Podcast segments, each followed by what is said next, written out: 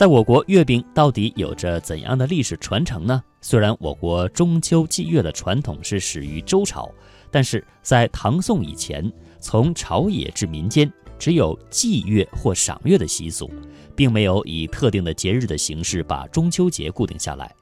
那此前盛传有两种说法，一种说法是中秋节始于唐代，另外的一种说法呢是始于宋代。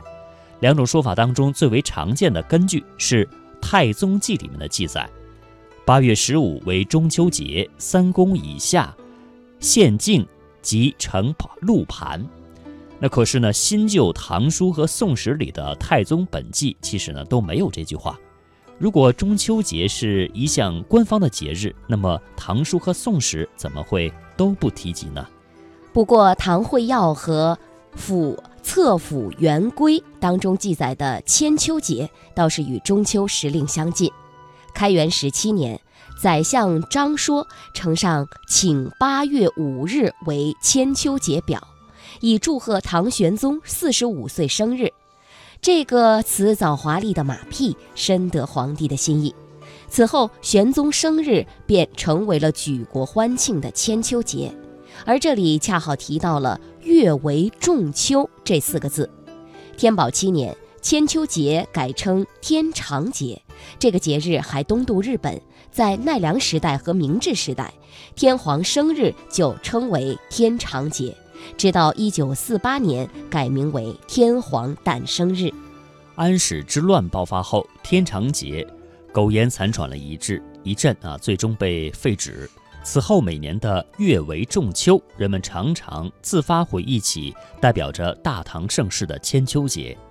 在唐人的记忆中，它是每个普通人都能感受到的盛世繁华。因此，有人认为千秋节被废止后，民间就开始用中秋节来填补这个空白。不过，可以肯定的是，至少唐朝时中秋节还不是官方节日，即便是民间有中秋赏月习俗。它的影响远不能和唐代官修艺文类聚等文献明文记载的元宵、寒食、端午等节日相比。此前流行的两个和月饼有关的唐朝传说，一个是讲唐高祖李渊和群臣欢度中秋，吐蕃商人应景献上了胡饼，高祖指着天上的圆月道：“应将胡饼邀蟾蜍。”随即把饼分与群臣共食。另一个传说则大同小异，换了人物而已。唐玄宗与杨贵妃正在赏月吃胡饼，玄宗嫌胡饼的名称不好听，贵妃则随口说了一个更优美的名字——月饼。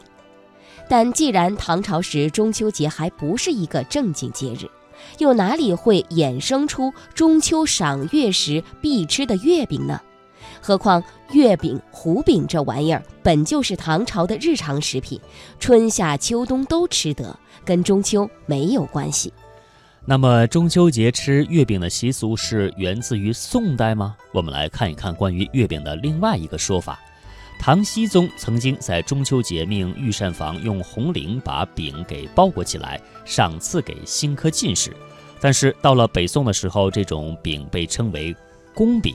在宫廷内流行，后来流传到民间，俗称小饼和乐团。在北宋，除了小饼等等，还有种炊饼，也挺有意思。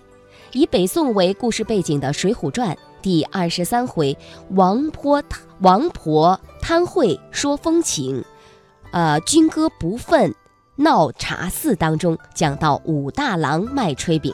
这里说的炊饼不是烧饼，不是煎饼，而是蒸饼。扇笼就相当于蒸笼。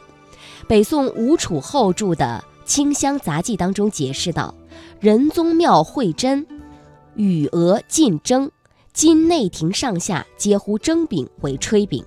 原来是为宋仁宗赵祯避讳，才将蒸饼通通称为炊饼。”宋末元初周密的《齐东野语》里也有对应的记载。那么，关于中秋月饼的传说，可以说啊，最彪悍的是这个版本。说元末义军纷纷揭竿而起，推翻元朝的暴虐统治。为了笼络各地同步起义，朱元璋与刘伯温把起义的指令藏在了月饼里，再分发到各路义军手中。约定八月十五号晚上共同举事。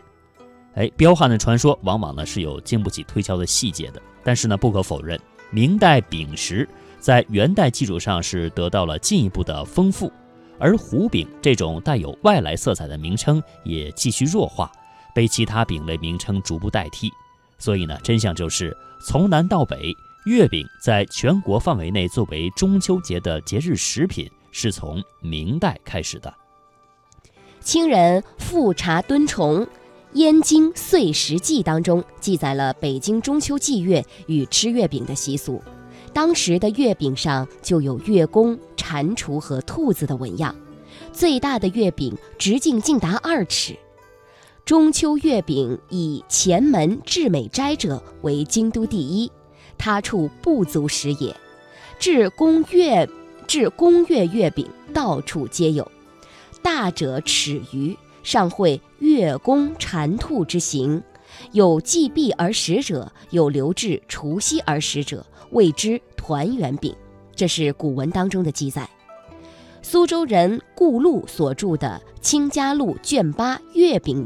也有记录了清代江南中秋节携瓜果祭月或与互相遗赠月饼的习俗，而美食家袁枚的《随园食单》和清代厨师经验集大成之烹饪著作《调鼎集》都记载了多种月饼的制作方法。